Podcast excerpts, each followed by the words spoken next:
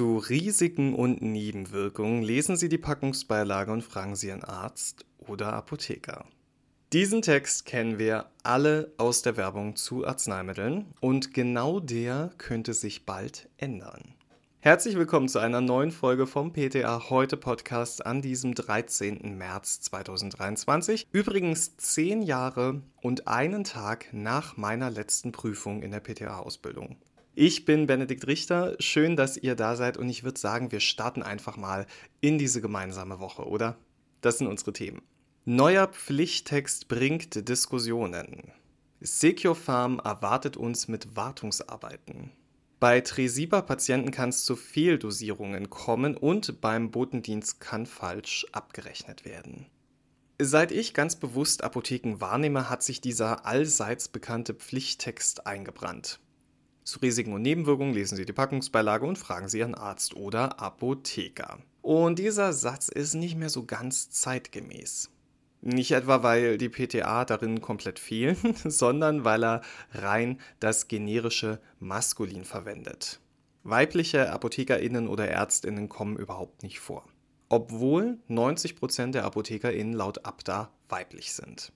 Das Bundesgesundheitsministerium hat einen Entwurf für ein neues Arzneimittel-Lieferengpass-Bekämpfungs- und Versorgungsverbesserungsgesetz vorgelegt. In diesem möchte man unter anderem auch den Pflichttext bei OTC-Werbung ändern. Der neue Text soll wie folgt lauten: Zu Risiken und Nebenwirkungen lesen Sie die Packungsbeilage und fragen Sie Ihre Ärztin oder Ihren Arzt oder fragen Sie in Ihrer Apotheke. Wir fangen mal mit dem Positiven an. Arzt und Ärztin. Super. Aber was ist da mit den ApothekerInnen passiert? Als Berufsgruppe einfach wegrationalisiert und stattdessen wird nur noch die Institution Apotheke genannt. Das kam natürlich nicht gut an bei der Apothekerschaft. Viele sehen, dass der Berufsstand der ApothekerInnen gegenüber der Ärzteschaft herabgewürdigt und auf keinen Fall als Heilberuf gleichgestellt wird.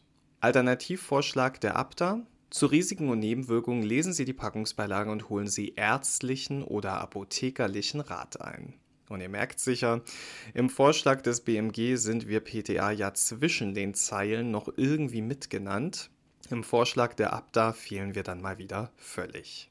Bleibt spannend, wie die letzte Fassung aussehen wird, denn bei dieser Frauenquote in einem Berufsbild, da kann die männliche Form des Apothekers wohl kaum mehr der Standard sein.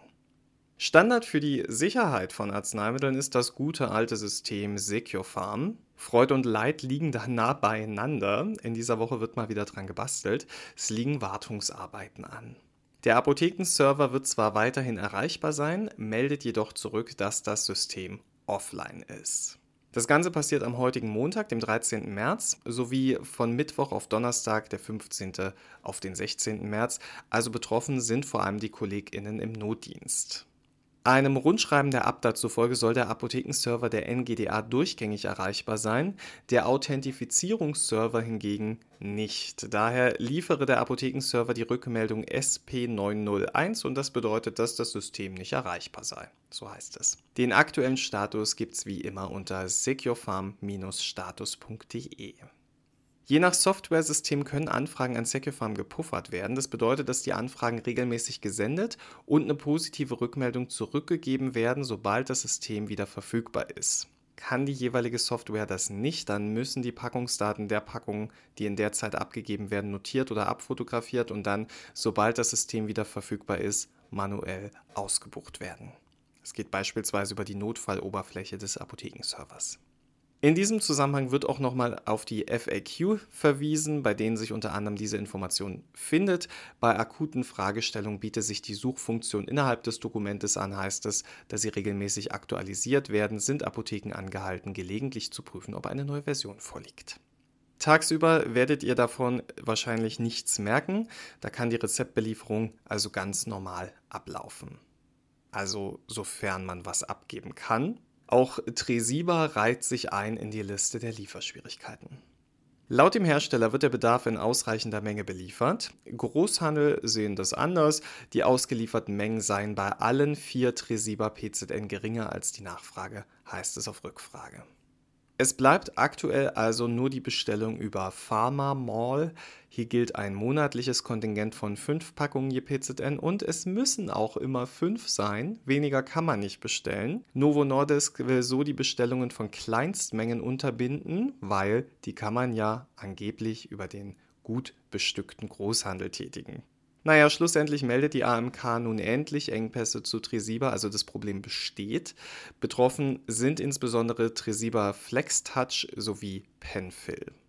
Laut einem Informationsschreiben des Herstellers soll die Situation bei Tresiba in Deutschland zusätzlich dadurch verschärft sein, dass das Insulin von einzelnen Marktteilnehmern aus Deutschland heraus in andere europäische Märkte vertrieben wird. Es könnte zur Folge haben, dass Tresiba in einigen Apotheken nicht erhältlich ist, obwohl es von Novo Nordisk in den deutschen Markt geliefert worden sei. Ab Mitte März werden wieder Teillieferungen an den pharmazeutischen Großhandel erwartet. Diese werden jedoch nach Einschätzung von Novo Nordisk noch nicht ausreichen, um den gesamten Bedarf decken zu können. PatientInnen wurden bereits umgestellt auf andere Insuline oder auf andere Stärken und da weist Novo Nordisk auf Fehldosierungen hin. Bei einem Wechsel ist keine Umrechnung der ärztlich verordneten Insulineinheiten notwendig. Unabhängig von der Stärke von Tresiba, 100 Einheiten pro Milliliter Patrone und 200 Einheiten pro Milliliter Fertigpen, entspreche die injizierte Dosis in Einheiten der Anzeige des Insulinpens. Auch wenn eine Umstellung auf andere Basalinsuline mit 100, 200 oder 300 Einheiten pro Milliliter erforderlich ist, seien die bisher verwendeten Einheiten zugrunde zu legen. Die Dosis dürfe nicht auf Basis der unterschiedlichen Stärken umgerechnet werden, warnt Novo Nordisk. Als alternative Basalinsuline kommen Toujeo, Lantus, Abasaglar, Semgle und Levemir in Frage. Weil diese sich in ihrem pharmakokinetischen und pharmakodynamischen Profil von Tresiba unterscheiden, sollen PatientInnen während der Umstellungsphase durch medizinisches Fachpersonal überwacht werden. Außerdem wird zu häufigeren Blutglukosekontrollen mit gegebenenfalls erforderlicher Dosisanpassung geraten. Themawechsel. Die jungen PTA unter uns, die werden es vielleicht nicht mehr wissen, aber früher, ganz alter Zeit, da hat die Apotheke einen Botendienst aus eigener Tasche bezahlt. Das ist seit der Covid-19-Pandemie anders. Seitdem darf nämlich ein pauschaler Betrag zulasten der GKV abgerechnet werden. Seit Januar 2021 ist die Botendienstvergütung gesetzlich verstetigt. So lange ist es also noch gar nicht her. Und im Prinzip beinhaltet es, pro Kalendertag und Lieferort darf die Apotheke für das Angebot des Botendienstes 2,50 Euro zuzüglich Mehrwertsteuer abrechnen. Mindestens ein verschreibungspflichtiger Artikel muss dabei sein. Lieferungen, die ausschließlich Medizinprodukte, Hilfsmittel oder OTC-Arzneimittel enthalten, erlauben keine Abrechnung der Botendienstgebühr. Pro Lieferort heißt pro eigenständiger Wohneinheit. Bei mehreren aufgesuchten Wohnungen unter derselben Adresse darf daher auch mehrfach die Botendienstgebühr abgerechnet werden. Und bei Namensgleichheit mehrerer Parteien, die am selben Tag beliefert werden, da empfiehlt es sich auf dem Rezept zu vermerken, dass es sich um unterschiedliche Haushalte handelt. So kann eine Retaxierung vorgebeugt werden.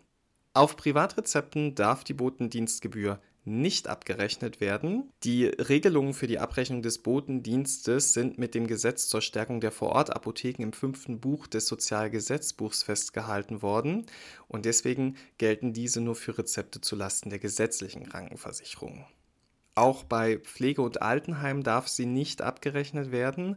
Ausgenommen davon sind Arzneimittelbestellungen von den Bewohnern in Eigenregie unter Nutzung ihres Rechts auf freie Apothekenwahl durchgeführt werden also Bestellungen verschreibungspflichtiger Arzneimittel, die außerhalb des Heimbelieferungsvertrages vorgenommen werden. Folgende Punkte sind per Gesetz ebenfalls unumgänglich beim Botendienst. Arzneimittel sind für jeden Empfänger getrennt zu verpacken und jeweils mit dessen Namen und Anschrift zu versehen. Die Zustellung muss durch pharmazeutisches Personal der Apotheke erfolgen, wenn vor der Auslieferung von RX-Arzneimitteln das Rezept nicht in der Apotheke vorlag oder vorher keine Beratung zu den Arzneimitteln stattgefunden hat. Lag das Rezept bei RX-Arzneimitteln nicht in der Apotheke vor, muss es spätestens bei der Überbringung an den Boten übergeben werden. Hat vorher keine Beratung stattgefunden, muss diese bei der Aushändigung der Arzneimittel erfolgen und die Beratung kann grundsätzlich auch per Telefon vor Übergabe der Arzneimittel erfolgen. Und natürlich müssen die Lagerbedingungen für Kühl- oder kühlkettenpflichtige Arzneimittel gewährleistet sein. Es gibt zwar keine Vorschrift, die zur Unterschrift bei Auslieferung eines Arzneimittels verpflichtet, jedoch empfiehlt es sich in jedem Fall, denn damit kann Ersatzansprüchen und Verlustbehauptungen entgegengewirkt werden. Außerdem kann so auch im Nachhinein bewiesen werden, dass das Arzneimittel ausgeliefert wurde, etwa bei einer Retaxierung.